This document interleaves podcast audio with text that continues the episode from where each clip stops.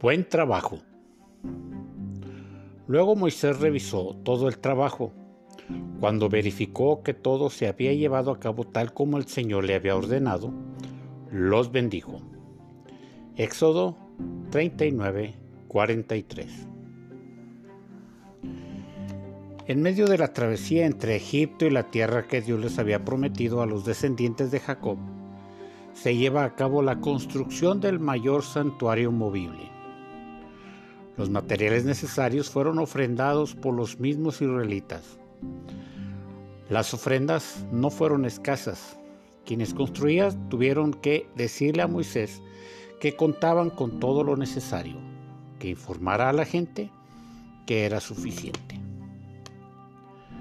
El trabajo a detalle fue excelente.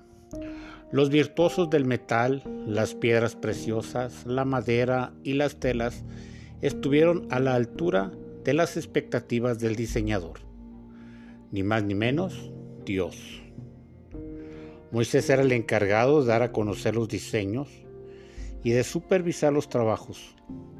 Todo fue realizado con excelencia. La bendición no se hizo esperar y Moisés así lo decretó. Siempre habrá bendición para quien hace bien las cosas para Dios. Devocional del Pastor.